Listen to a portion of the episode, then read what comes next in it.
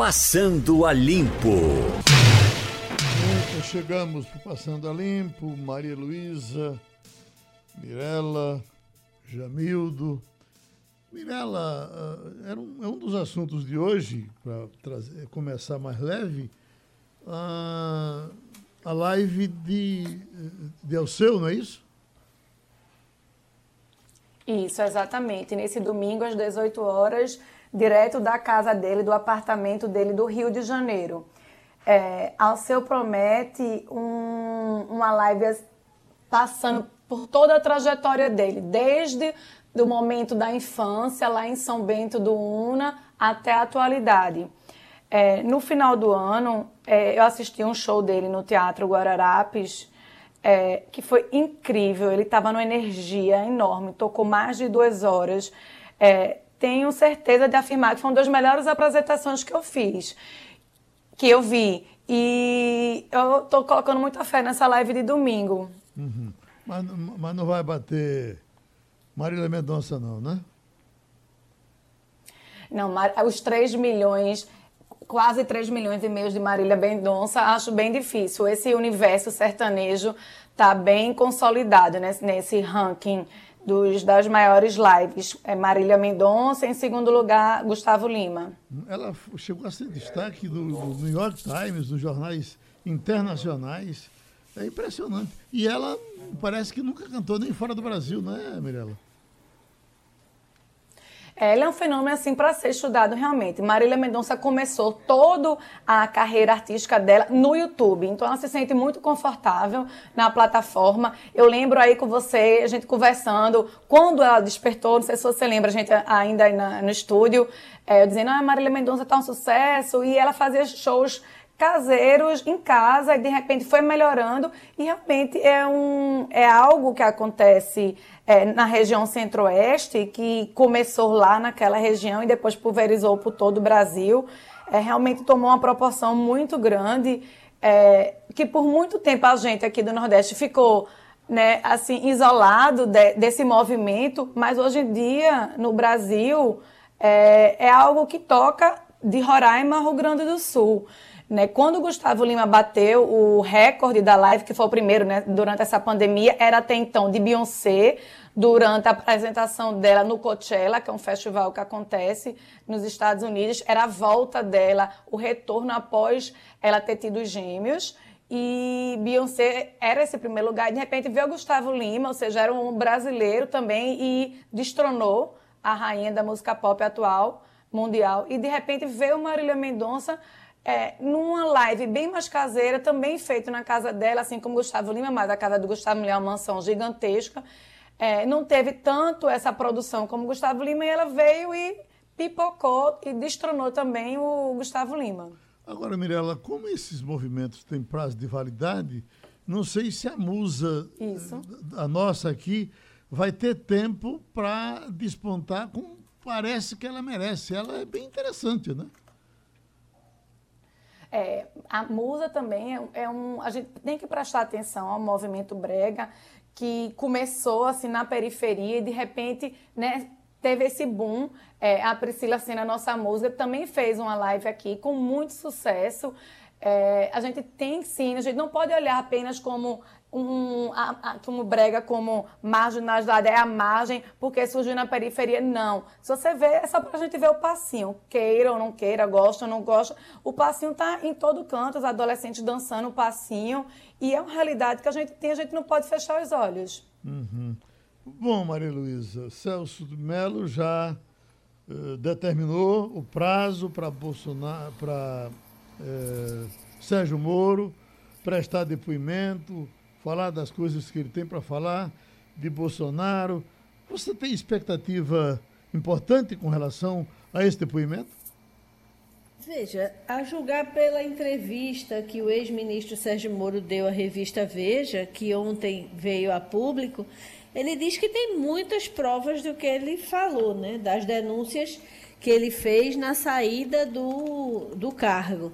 Basicamente, ele disse que o, o presidente Jair Bolsonaro queria influenciar diretamente é, a, a, o andamento dos inquéritos, queria reportes diários, numa situação em que a família Bolsonaro está envolvida em investigações que a PF está fazendo.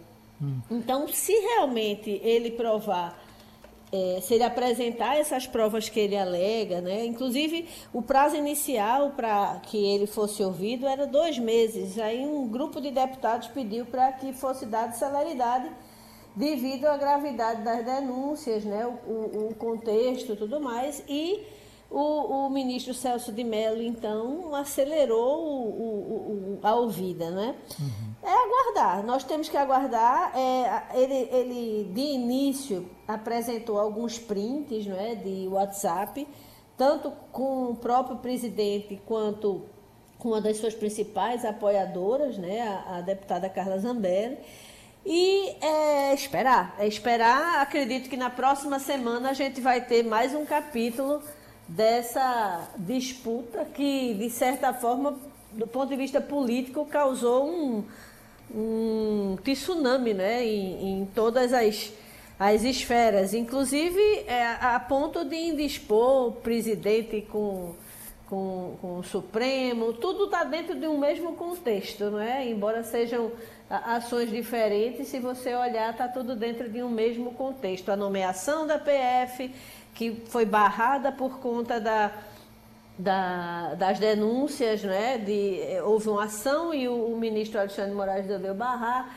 E aí o presidente, na primeira aparição, é, disse que acatava a decisão da justiça. Depois, no dia seguinte, não sei o que aconteceu, ele muda radicalmente, sai é, é, ao ataque, acusa ministro, a ponto de conseguir uma raríssima unanimidade dentro do Supremo contra ele.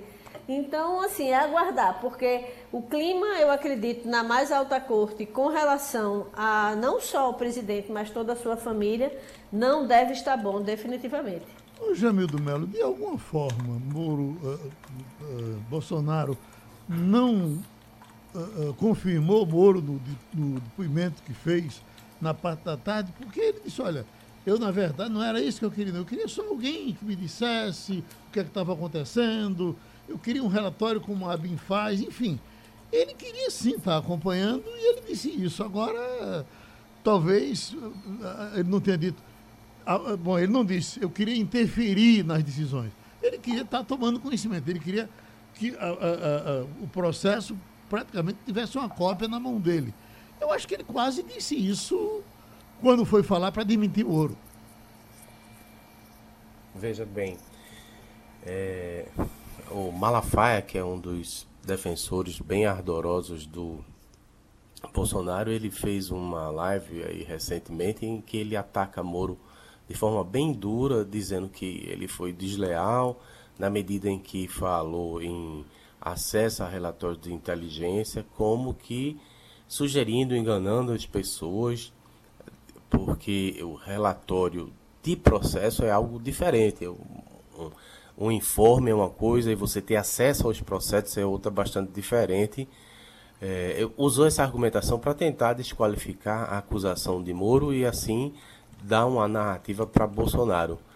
Uma coisa ou outra, eu entendo, estou falando como leigo, mas entendo que é inapropriado, porque os advogados que representem seus respectivos clientes, eles terão acesso aos processos. Muitos reclamam que muitas vezes não têm acesso completo, ao inteiro teor do que está sendo investigado, mas em algum momento vai chegar a, ao judiciário. É lá que as coisas se processam. Não? A, a parte ali da PF é uma, uma fase inicial para a produção de provas, mas depois tem acesso ao contraponto. Ou seja, resumida, resumidamente, tentando é, concluir, é, Bolsonaro queria realmente alguém que ele pudesse ter mais informações. Só que não é esse o papel, todos os juristas falam, não é esse o papel do PF, é, da PF. Esse é papel da ABIN, produzir relatórios para que o presidente saiba o que acontece no Brasil, no mundo e posicionar o governo é da agência de inteligência. A PF é feita para ter um aparato ao Estado, aos órgãos judiciantes, né, a fornecer informações para a justiça se posicionar a pedido do Ministério Público e depois para a produção de, de entendimento dos, dos juízes que vão finalmente julgar. Ou seja, é, tem, tem muita contra-informação, tem muita coisa que é dita ao ar só para uh, ah, desvirtuar o entendimento das pessoas, mas eu acho que ele realmente teve essa intenção, aparentemente teve essa intenção, mas não é a mais apropriada. O, o que a gente acha incrível é ainda continue, continuar insistindo que vai é, tentar impor um, um, um, candidato e até Lula sai na defesa dele, porque Lula nesse caso está sendo coerente. Lá atrás ele foi barrado, né? Então, se ele dissesse hoje alguma coisa contra a nomeação do Ramage, alguém dizer, oi, mas você lá atrás sofreu o mesmo. Nesse sentido, Lula foi, foi coerente.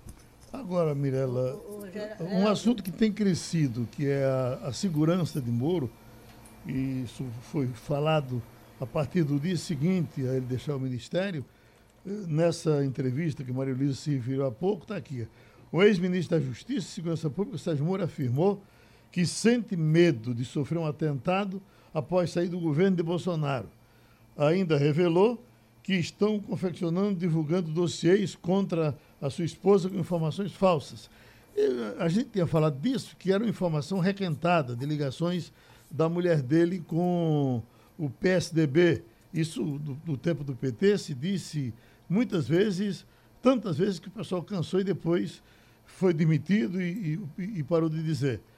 Uh, tem até hoje mais uma declaração, Maria Luísa, parece que você já pediu a palavra, que a mulher dele uh, uh, mandou pregar alguma coisa, aí, uma espécie de outdoor na rua, não sei se está aqui nessa informação, e, e que seria uma, uma indireta a Bolsonaro. Como era bom que ela nos metesse nisso, né? Deixasse, se, se fosse meter, vai chafurdar cada vez mais e a gente, isso nunca vai ter fim. Agora, Ontem até nós tratamos disso aqui no debate das 11 horas. Gustavo Krause eh, eh, pede, diz que não tem como, é preciso que se dê segurança a, a Sérgio Moro, se não pelo, pelo que aconteceu agora, mas pelo que aconteceu na Lava Jato. E isso é uma, um, um, uma bronca que ele vai ter que levar nas costas para o resto da vida. Sem esquecer também, Maria Luísa, que ele na ele mexeu também com o grande crime, Marcola, aquele negócio de trocar o cara de um, de, de um presídio de segurança, metendo outro, que teria sido uma ação importante para segurar a ganância desses bandidos, esses caras também ficaram com o muro atravessado. Então você já tem o pessoal da Lava Jato, Humberto Costa aqui diz que o PT não tem nenhuma intenção de fazer atentado a Moro, esperamos que não, mas a essa altura, se mexerem com ele, a gente já não sabe quem mexeu. É, ele, ele mexeu num cartel de empreiteiras, né? colocou vários, os maiores empreiteiros do país na cadeia.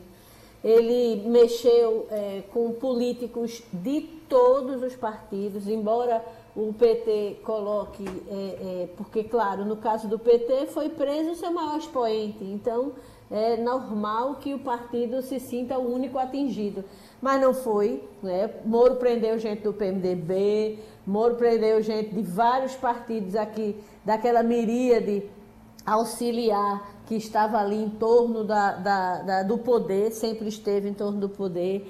Né? Moro, como você lembrou bem demais, no início do governo Bolsonaro, promoveu uma mudança de, de local de vários líderes de facções criminosas e vamos combinar, faz muito tempo que você não vê aquele tipo de coisa que você viu em Fortaleza, que você viu em São Paulo.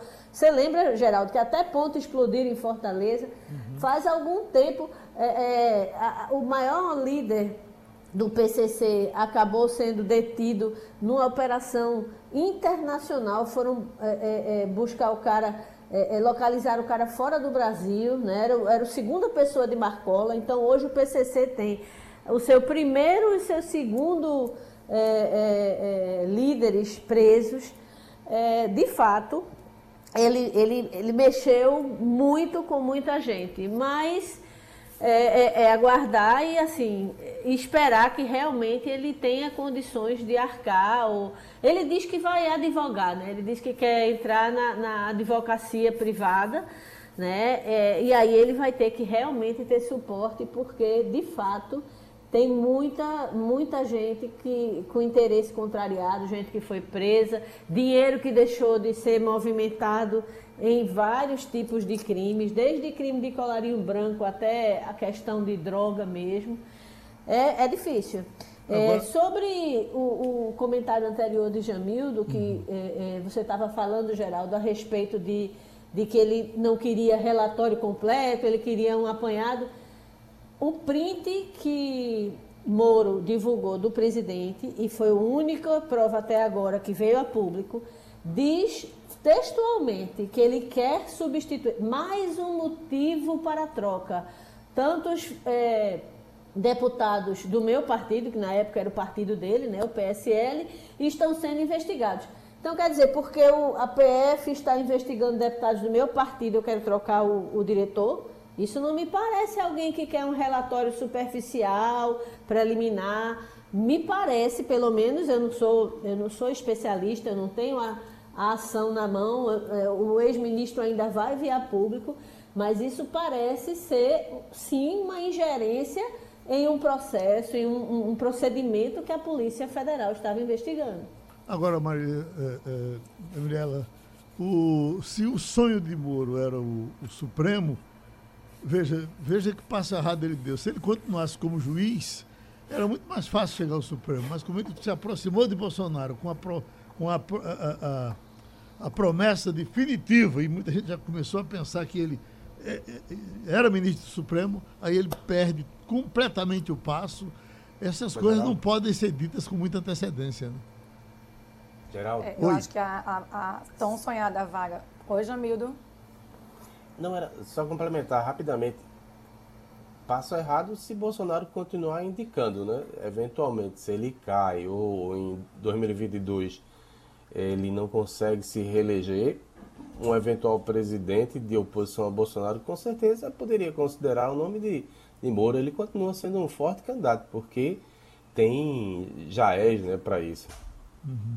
Eu tenho a impressão, Jamil, que ele vai entrar, falando... ele vai entrar na política partidária. Eu, eu, você há de concordar comigo, ele se elege senador em qualquer estádio que ele se candidatar a presidente. Ou Mas, se candidatar ao eu Senado. Eu discordo de você pelo seguinte, se ele continuar falando em política, ele vai levar a cacetada até morrer. É ver se ele escapa, né? Tanto é que ele ontem na Veja disse: não tem nenhuma proteção eleitoral, vou cuidar da questão ah, privada, buscar um emprego, trabalhar como advogado, inclusive aí sai da linha de frente do assassinato de reputações. Uhum. Acho que é uma boa jogada. Não sei se é verdadeiro, ele quer realmente só isso, vai ficar nisso, ou se eventualmente daqui a pouco não, fui convidado, vou cuidar de fazer política.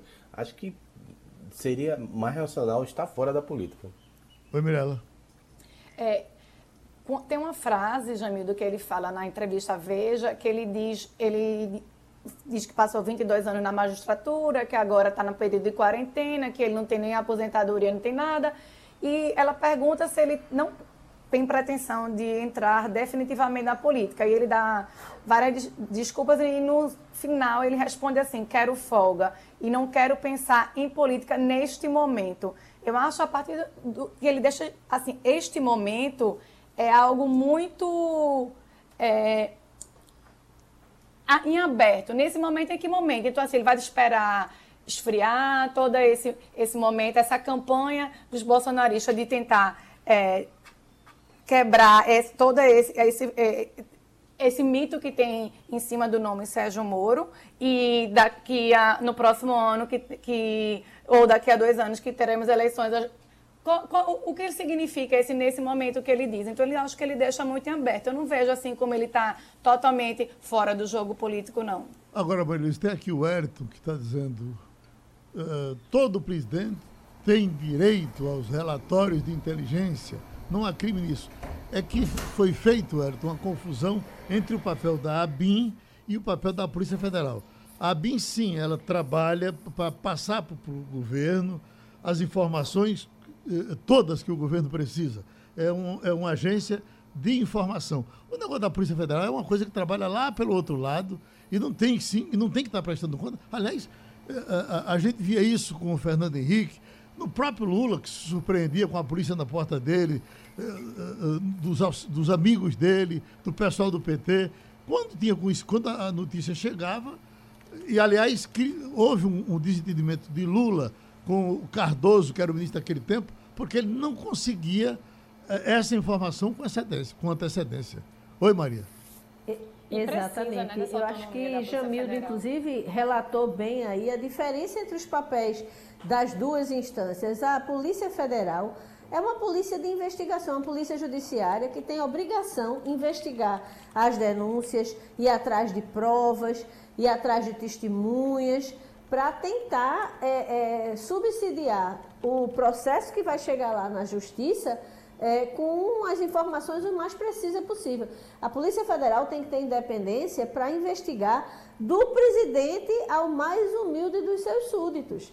É, realmente ela tem que estar acima disso, ela tem que estar acima de ingerência política, senão ela vira uma polícia política. A gente não pode ter no, no país uma, uma Gestapo alemã. Como ela foi, ela como ela foi, Marilis, no regime militar. Quem tiver que ser investigado. Como, foi, como ela fez esse papel errado no regime militar. A Polícia Federal era que censurava, é, mudou completamente, principalmente a partir de 88, né? Exatamente. Vamos dar uma passada nos equipamentos do governo do estado, na dificuldade de respirador que já começa a acontecer. É, ontem estava dramático, no, de ontem para hoje não melhorou, piorou. Dá, dá para assustar, não dá, Maria? Dá. A gente já previa, né? É, mas é muito duro ver a situação chegando muito perto de nós. É, o governo abriu centenas de leitos de UTI, mas aparentemente, é, no momento do pico da epidemia, por mais que se faça, sempre haverá alguém é, nessa dificuldade. E aí a gente tem acompanhado, né, não só aqui no Recife, mas em, tem lugares em que a situação é muito mais dramática. Eu vi reportagem ontem nos corredores dos hospitais do Rio de Janeiro, aonde inclusive tem muito leito pronto e não tem profissional de saúde. O prefeito, inclusive, disse que abriu seleção para 5 mil pessoas, apareceram 500. É, você tem não só a falta do equipamento, como falta de pessoal especializado para lidar com ele. A história do entubamento, a história de manter a pessoa no respirador, tudo isso requer equipes especializadas. Não é qualquer médico, não é qualquer enfermeiro, não é qualquer médico, técnico de enfermagem que atua na unidade de terapia intensiva. Então você hoje já enfrenta falta de pessoal, falta de equipamento e gente procurando socorro sem ter, né? E olhe que Pernambuco pode se considerar, digamos assim, privilegiado, porque é um estado que é um polo médico. Então você tem ainda unidades privadas que conseguem é, é, absorver uma parte desses pacientes, embora Ontem eu tenha visto a entrevista do secretário eh, estadual de saúde, André Longo, dizendo que já tem eh, indicativos de que as UTIs privadas estão também superlotadas, a, a, estão esgotando sua capacidade de atendimento.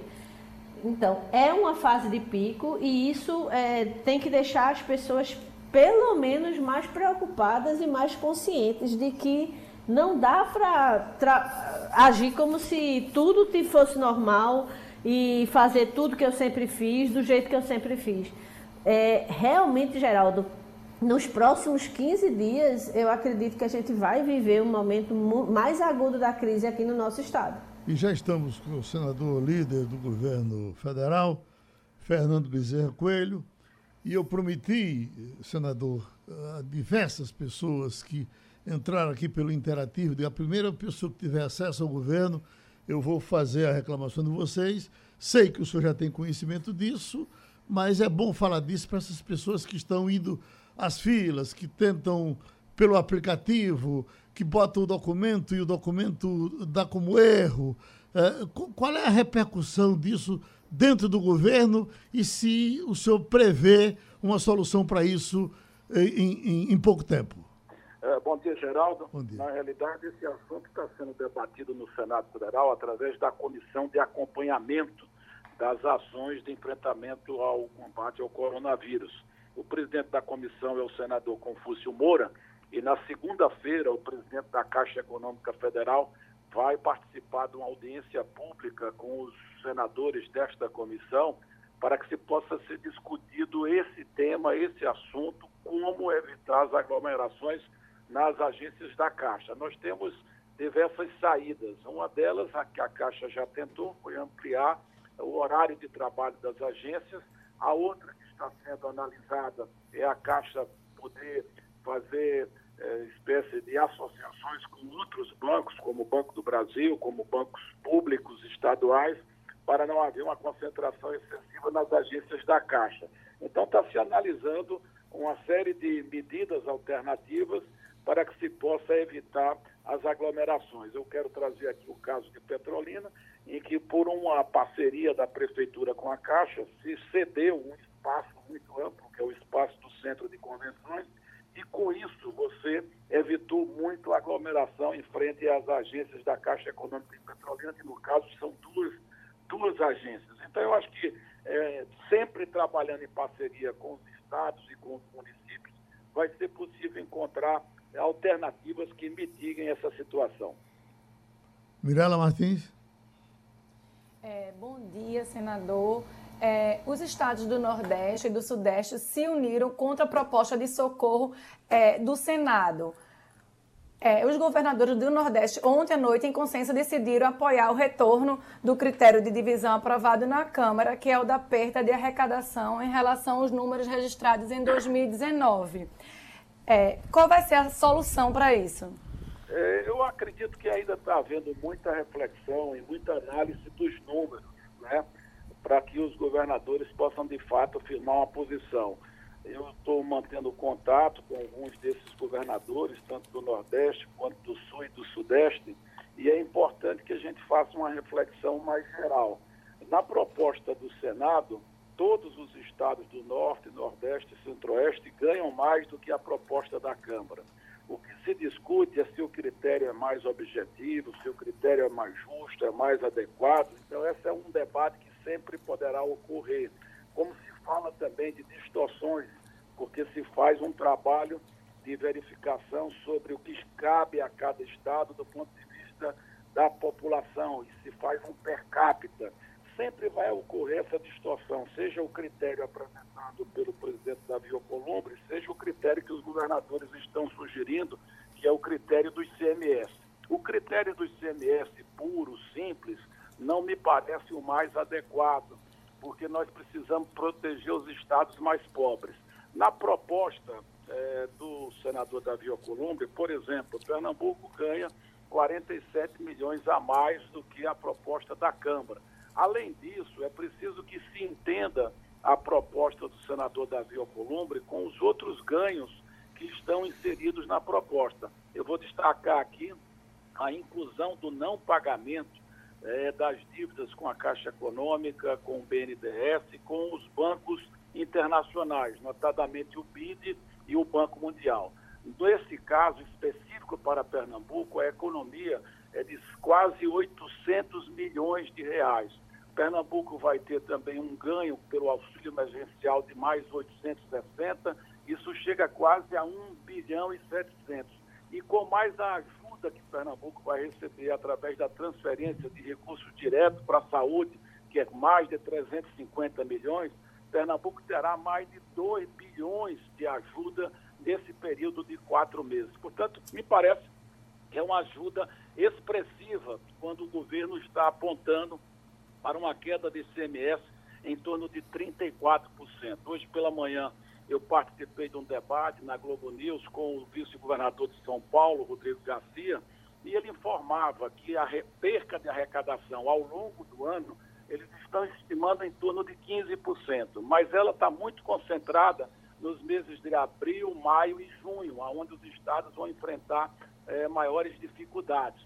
E que nesses meses a perca pode ser até superior a 50%. Aqui em Pernambuco, a Secretaria da Fazenda estimou uma retração do ICMS para abril de 34%. Portanto, me parece que os números que estão sendo apresentados na proposta do presidente Davi Alcolumbre são muito razoáveis e a proposta do presidente Davi é melhor do que a da Câmara. O que se discute, e aí eu reconheço que é mais uma decisão política do que uma decisão técnica, é dos 50 bilhões se haverá um rateio meio a meio entre estados e municípios ou se os estados ficarão com a parcela maior. O argumento dos governadores é muito razoável, porque o ICMS tem um peso maior do que o ISS.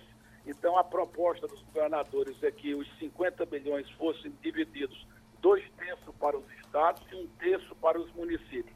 Então, acho que essa decisão será uma decisão política e os senadores, ao longo do dia de hoje até amanhã, haverá de fazer uma, um ajuste em relação a esses grandes números. Mas me parece que a proposta da, do Senado é muito melhor do que a proposta da Câmara.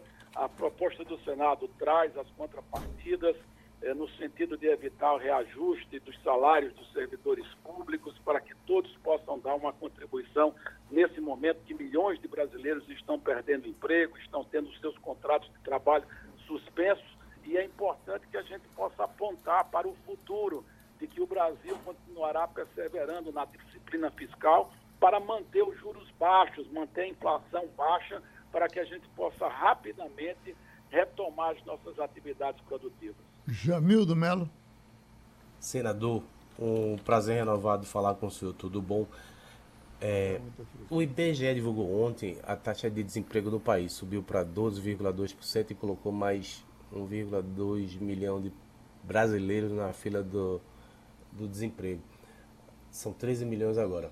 É, também apareceu na, no site da Veja o cientista político escrevendo um artigo, Murilo Aragão, falando que a popularidade do presidente Bolsonaro cresceu, segundo o Datafolha, nos estratos sociais de baixa renda. Aí foi o ministro da, da Economia ao Congresso disse: se for preciso, a gente vai imprimir dinheiro para enfrentar a crise provocada pelo corona. É, ele alega, obviamente, está certo que não pode ter emergência, com a emergência, criar despesa de caráter permanente, mas apenas provisório. Então, ele pergunta: qual o motivo de demorar tanto para socorrer as pessoas e os estados? Bolsonaro reelegeria até o 04 se cuidar dos mais necessitados. Qual a razão de tanta demora? Bom, primeiro, Jamildo, quero lhe cumprimentar, mas pedir permissão para discordar. Se você for comparar o Brasil, vamos colocar aqui os Estados Unidos, que também ofereceu uma ajuda para as famílias no valor de 1.200 dólares, e em cheques que são assinados pelo próprio presidente Trump. Esses cheques ainda estão chegando lá nos Estados Unidos e só vão terminar de pagar todas as famílias americanas até o dia 10 de maio. Aqui no Brasil, nós já passamos de 40 milhões de brasileiros que já receberam o auxílio emergencial. E a Caixa já se prepara para a segunda rodada, agora a partir do dia 8 de maio. Estima-se que nesse auxílio emergencial 60 milhões de brasileiros serão é, contemplados. Em relação às medidas que foram tomadas para os trabalhadores de carteira assinada, o último dado de que eu disponho é de mais de 4 milhões e meio de trabalhadores tiveram seus contratos suspensos e, portanto, se habilitaram ao pagamento do seguro-desemprego. Portanto, existe uma série de medidas que foram tomadas pelo governo federal para proteger os mais vulneráveis. Vou lhe dar um exemplo. Bolsa Família foi autorizado ah, o alistamento, o credenciamento, o cadastramento de 1 bilhão e 200 mil famílias. Aqui em Pernambuco foram 73 mil famílias a mais que receberam agora em abril o auxílio do Bolsa Família. Portanto, eu acho que existe sim um esforço por parte do presidente Bolsonaro, por parte do governo federal, de ampliar e agilizar com celeridade as medidas de proteção, sobretudo às pessoas mais vulneráveis, mas sobretudo aos informais e aos trabalhadores com carteira assinada. Eu aceito a crítica em relação às medidas voltadas para a proteção das empresas. É preciso acelerar a concessão de financiamentos de capital de giro para pagamento da folha, sobretudo para as pequenas e microempresas. Havia uma grande dificuldade que era a apresentação das certidões de regularidade, de CADIM, de Receita Federal, de uma série de certidões para que você pudesse contratar o empréstimo. Nós trabalhamos e foi editada a medida provisória 954 nessa última segunda-feira, e agora o Banco do Nordeste, o Banco do Brasil e os bancos privados estão acelerando a contratação de empréstimos. Tem um dado interessante, Jamildo. Se você pegar o último dado publicado pelo Banco Central, houve um crescimento na concessão de crédito agora até o dia 20 de abril, comparado com o ano passado, de quase 26%. Portanto, mesmo com a economia em retração, essas medidas de liquidez, de injeção de liquidez, de concessão de crédito no Brasil, vem funcionando. Agora, eu concordo de que é preciso agilizar, é preciso contratar mais para que as empresas tenham uma chance de sobrevivência nesse momento de tantas dificuldades. Eu queria, senador, me somar nessa preocupação de Jamildo.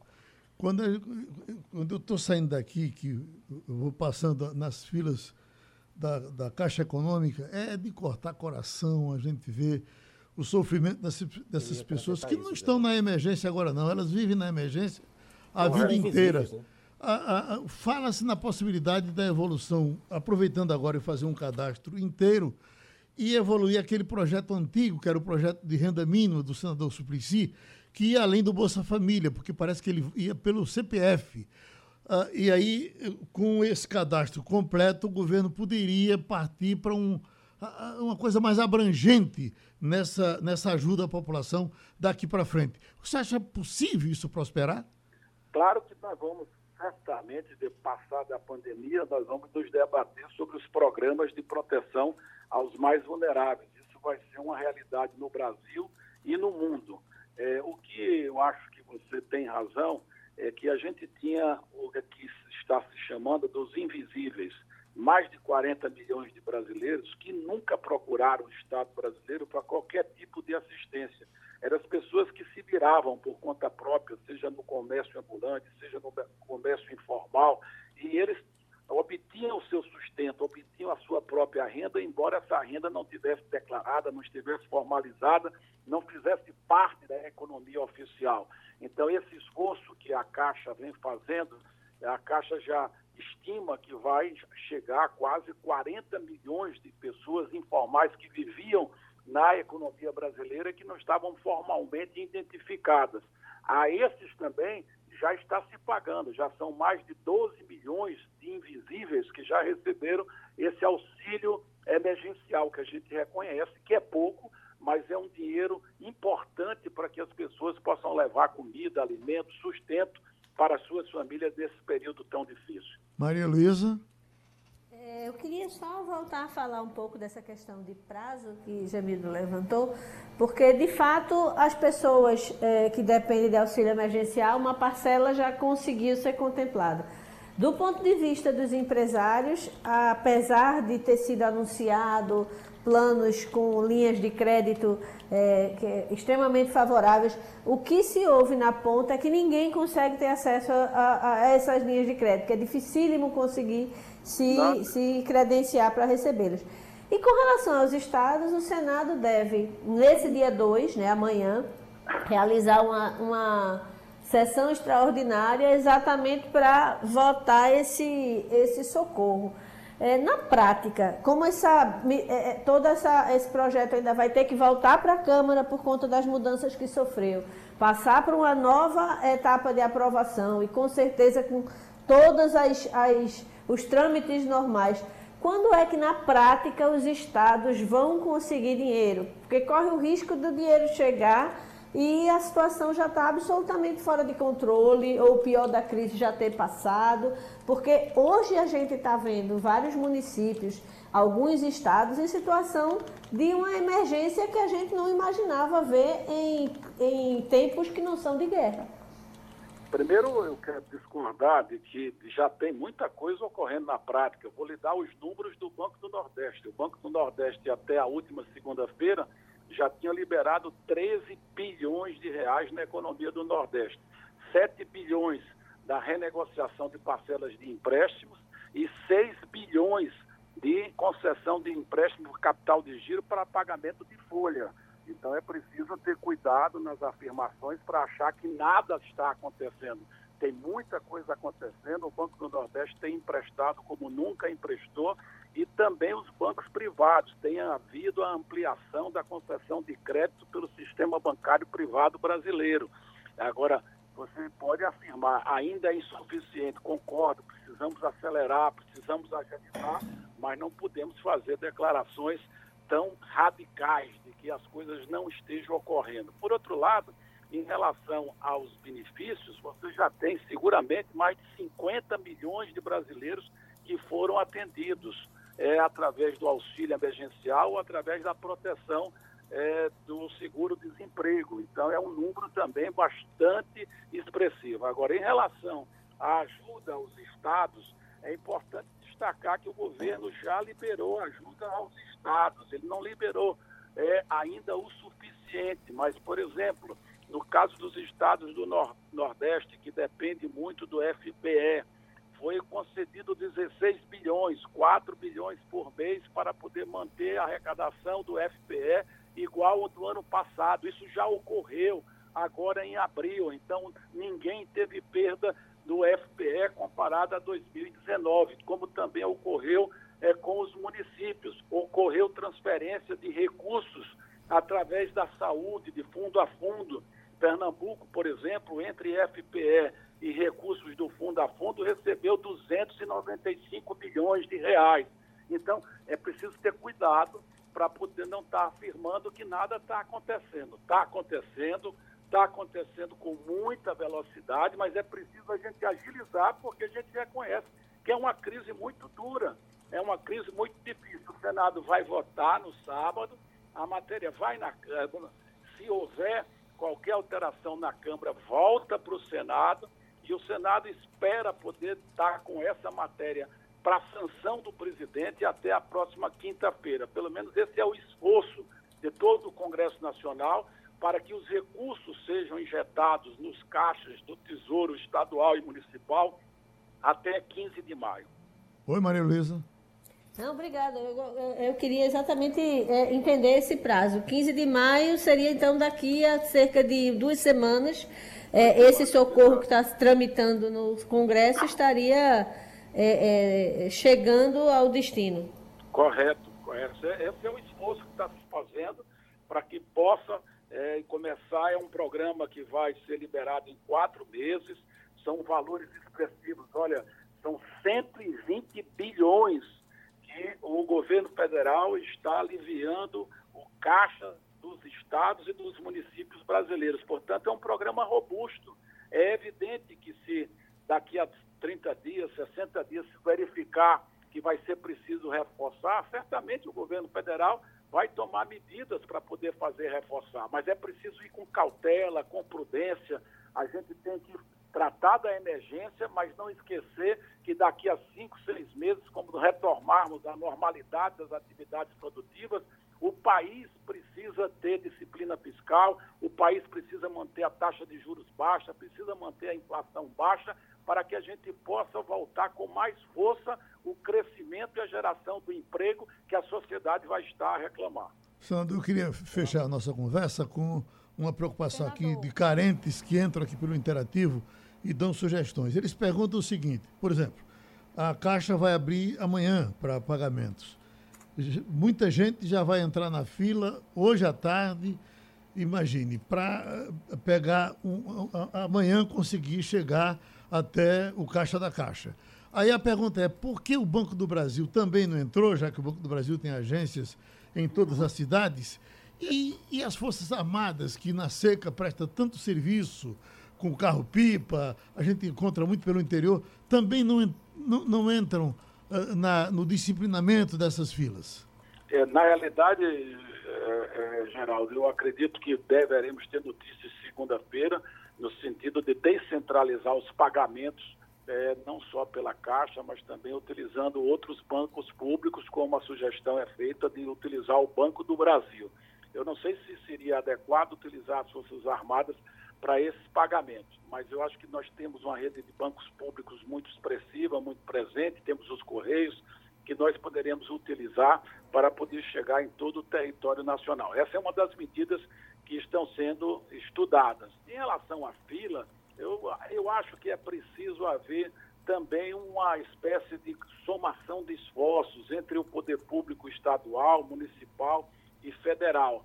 Por exemplo, eu quero mais uma vez trazer o exemplo de Petrolina, numa parceria da prefeitura com a Caixa Econômica Federal, você organizou as filas, você diminuiu, porque mais de 60% dessas pessoas que estão procurando a Caixa Federal não é para receber o auxílio, é para receber informação, orientação que elas poderiam fazer ou pelo aplicativo ou poderiam fazer num balcão de atendimento, numa central de atendimento.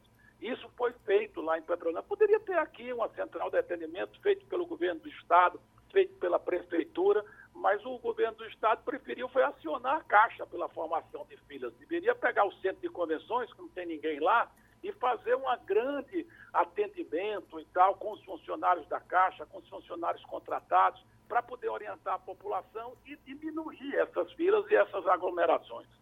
Tá bom, senador. A gente lhe agradece, viu? Muito obrigado pela sua participação outra vez aqui no Passando a Limpo. Muito obrigado, Geraldo. Um abraço. O, o, agora, Maria Luísa, Jamildo e Mirella, a gente nota realmente isso, essa, essa desconexão entre os governos. Quer dizer, essas filas enormes que a gente sofre só em olhar para elas, a, a, a, parece que não, essas filas não interessam à prefeitura, ao governo do Estado, ficou ali com aquilo fosse uma desordem do governo federal.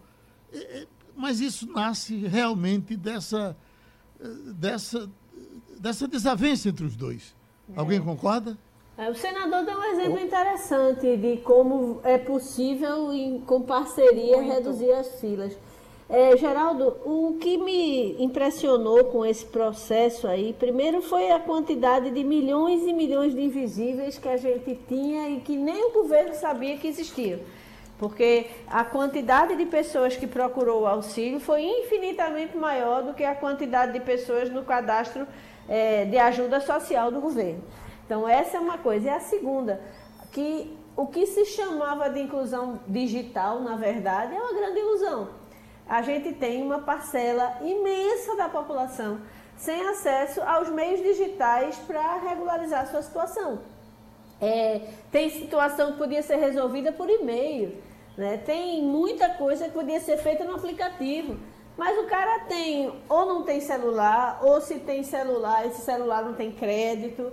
Ele está, às vezes, no meio da rua, numa situação de vulnerabilidade total, então ele não tem nenhum acesso a um meio menos, é, como é que eu diria, cruel de estar tá tentando conseguir alguma ajuda do que se expondo como essas pessoas estão se expondo. E não é só a Covid, não, elas estão se expondo a tudo. As pessoas chegam de madrugada, passam o dia lá, muitas vezes com fome.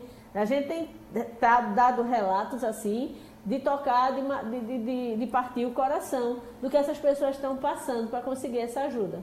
Só para complementar e não ficar é, separado no outro bloco, não deixa de assistir razão ao senador quando ele fala que há uma guerra política, porque ontem mesmo teve um exemplo bastante concreto. O Geraldo Júlio criticou a direção nacional da Caixa por não ajudar as filas aqui e colocou servidores para fazer higienização e também a marcação da distância entre as pessoas em algumas agências. E, abrindo aspas para o prefeito, ele disse o seguinte: a direção nacional da Caixa Econômica Federal não deu nenhuma condição a superintendentes, gerentes e funcionários locais do banco para preparar o atendimento ao auxílio emergencial, que gerou aglomerações em todo o país. É lamentável a situação existente em algumas agências. Uhum. Fecha. Miranda, eu estava procurando aqui uma informação que. Ah, encontrei. Passamos hoje de uma pesquisa divulgada, ela vem de Sim. Singapura é, estudo é, dizendo muitas maneiras de interpretar como é, teremos as consequências daqui para frente do coronavírus e o tempo que, que ele tem para ser dominado no mundo todo. E é, desde a previsão da Universidade de Singapura, repito aqui, 97% da crise do coronavírus deve acabar no mundo no final de maio, dia 30, 100% da pandemia uh, vai ainda segurar. Um, esses, esses 3% que sobram vão se dissipando até 2 de dezembro. até agora parece que foi o, uh, o estudo mais otimista que eu vi até agora com relação ao coronavírus. Tem mais alguma coisa? Maria Luísa? Jamildo? Uh, Alô, não, Geraldo? Não li nada a respeito, não. É, de tudo que eu li, é, eu acredito que só vai ter essa tranquilidade, essa tão sonhada normalidade quando a vacina sair, né? Uhum. Tem um estudo na Universidade de Oxford, na Inglaterra, que correm, já está em humanos, né? já tem 200 pessoas sendo testadas, 200 pessoas estão sendo testadas com essa possível vacina do coronavírus e outras 200 foram tomar vacina contra a tuberculose, justamente para ter esse estudo científico. E há uma expectativa de que em setembro tenha-se um resultado para saber se esse estudo foi aprovado ou não. Então, eu acredito que essa normalidade só vai acontecer quando surgir a vacina, porque a gente pode até flexibilizar no próximo mês ou daqui a dois meses é, o nosso isolamento. Porém, as pessoas vão ser receosas de pegar um avião, de, pra, de sair, voltar para trabalhar, de mandar os filhos para a escola. Porque qual a garantia que você tem de mandar seus filhos para a escola e ele não pegar, porque o vírus não vai estar tá totalmente exterminado. Uhum. Eu também. Geraldo? Eu, eu, eu, eu, retiro o meu otimismo, acho que você disse certo. Acho que só com a vacina a gente pode chegar aqui nisso que Singapura está prevendo. Parece que é a Maria Luísa que está chamando. Isso, eu consegui reconectar. Geraldo, eu vi o estudo, de fato, é, ele dá inclusive projeções diferentes para lugares diferentes, porque a epidemia não chegou ao mesmo tempo em todos os países. Acho que Mirella faz um alerta muito importante e eu vi hoje, é, eu acredito que foi o governador da Bahia, dizendo que se não tiver vacina até o fim do ano, não tem como a Bahia ter é, o famoso carnaval, né? Réveillon, né? nem muito menos carnaval. Porque novas ondas de contaminação elas podem provocar efeitos muito mais devastadores do que a gente está vendo agora. Então, de fato, eu acho que só quando houver uma vacina que imunize a população é, contra esse vírus que ainda é extremamente desconhecido, Todo dia se descobre uma faceta nova dele. Já se descobriu que ele inflama o coração, já se descobriu que ele provoca é, trombos que dão a impressão que são AVCs, de gente que está morrendo supostamente por AVC, até gente jovem, e que na verdade se descobriu que eram trombos provocados pelo coronavírus. Ele provoca é, em algumas pessoas a perda da circulação nas extremidades e a pessoa tem que ter até amputação. Então a gente não está falando de um agente que as pessoas lidam com ele, assim, tipo, que, que realmente chega e você está tranquilo que você vai tomar um remédio e vai passar. Ele é muito imprevisível. A cada dia se descobre coisa nova. Então, só realmente com a vacina que eu acho que as pessoas vão se tranquilizar e realmente ir para para a rua, digamos assim, é, é, voltar à normalidade se é que a gente vai voltar ao que a gente tinha, porque tem vários é, futurólogos prevendo que o mundo vai ser muito diferente após o coronavírus. É, eu vi, por exemplo, um estudo na área do setor de viagens. É muito possível que você tenha uma queda vertiginosa nas viagens de negócio, porque as pessoas descobriram o poder da teleconferência. Então é muito possível que você tenha muito menos viagem de negócio e o turismo de negócio tem cidades inteiras que vivem em torno dele.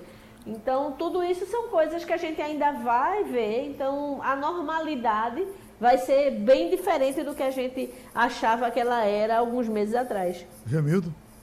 É, complementando, não quero ser catastrofista, mas falar em vender falsas expectativas nesse momento é ter, seria terrível. Né?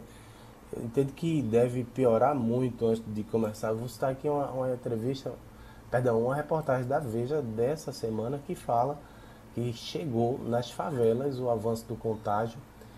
Ruas seguem cheias de gente sem condição para tudo. Não tem como se proteger e não tem saneamento. Ao mesmo tempo, no Congresso, chega pedido das as companhias né, ligadas às estatais para que não haja votação do projeto que flexibiliza e tenta abrir o capital das empresas de saneamento. Então, a gente paga pela nossa incúria. E, infelizmente, esse pessoal mais pobre é o que vai ser mais atingido e isso vai elevar enormemente a quantidade de gente aí nos hospitais, isso é inevitável. Então, a gente está mirando fim do ano, começo do próximo ano, tem que atacar os problemas do momento. Maria Luísa, eu queria só ficar contigo, eh, agradecer os demais participantes, porque o tempo nosso estourou, mas a gente não podia deixar de falar desse assunto aqui. Uh, a declaração do ministro da Saúde ontem. Eu já vinha pensando há algum tempo, mas não é possível. Será que Bolsonaro realmente quer o relaxamento, quer abrir tudo como ele diz, ou ele quer apenas um discurso para confronto com os governadores e ficar nessa coisa que ele gosta, que é de confrontar? Aí está aqui. É, tem as aspas e vem. Ninguém, é, é o doutor Taik que diz, ninguém está pensando em relaxamento. Ninguém está pensando em relaxar o isolamento. Nesse momento, ninguém está pensando em flexibilizar nada, disse Nelson Taik. Olha, esse é um ministro colocado agora da cozinha do presidente, com quem está, o presidente vem conversando. Se ele diz isso aqui e depois ele se reencontra com o presidente, qual é o discurso do governo federal? Ficou, Maria? Maria? Oi. Oi, voltei. Desculpa, Geraldo. Eu estava falando aqui com o som lá embaixo, você não estava me ouvindo. É, veja só, é muito preocupante porque a gente está voltando a ver uma discrepância de discurso. É muito ruim para a população. No fundo, as pessoas não sabem qual é a orientação do governo federal. Vamos lembrar que o ministro, o Nelson Tait, foi botado na, na posição é, exatamente para substituir um ministro que defendia o isolamento. Não foi isso? Sim. Então, faz mais de 15 dias que Nelson Teich está à frente do Ministério. Nós não tivemos aumento de testagem, que era uma das primeiras bandeiras dele. O que é que o ministro dizia? Vamos aumentar a testagem para saber o, o real situação da doença e, com isso, tomar medidas. Não tivemos aumento de testagem, as pessoas não conseguem testar. Você está vendo muita gente sendo, inclusive, sepultada sem ter diagnóstico. Então, a gente sabe que a subnotificação é altíssima e que tem muito mais casos do que aparece nas estatísticas do governo. O ministro, objetivamente, não conseguiu em 15 dias dizer claramente qual é a linha de atuação. Eu fico esperando as coletivas na tentativa de entender, sim, então vamos ver agora qual é a diretriz. Você já conseguiu ver? Eu não consegui. Ele continua dizendo, há 15 dias ele diz a mesma coisa. Vamos é, melhorar a qualidade dos dados para, com a qualidade dos dados melhor, tomar decisões.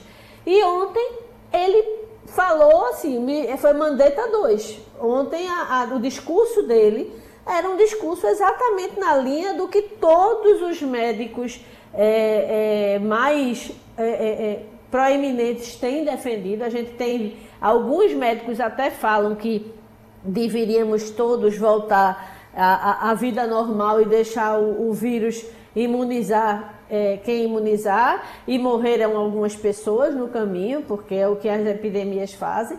Mas esses médicos que vão nessa linha, eles são minoria. Há uma prevalência, assim, se você olhar, a maioria da, da comunidade científica, da área médica, dos profissionais de saúde, principalmente aqueles que estão se expondo e até morrendo na linha de frente, eles vão na, no sentido de que as pessoas precisam se preservar, precisam estar em isolamento social. Então, ontem realmente o ministro me pareceu é, é, retomar o discurso de Mandetta é, de três semanas atrás. Pronto, minha gente. Só para fechar, ninguém. Foi o ministro que disse, ministro da Saúde. Ninguém está pensando em relaxamento. Ninguém está pensando em relaxar o isolamento. Para que ninguém pense o contrário. Depois, neste momento, ninguém está pensando em flexibilizar nada. E terminou Passando a Limpo. Passando a Limpo.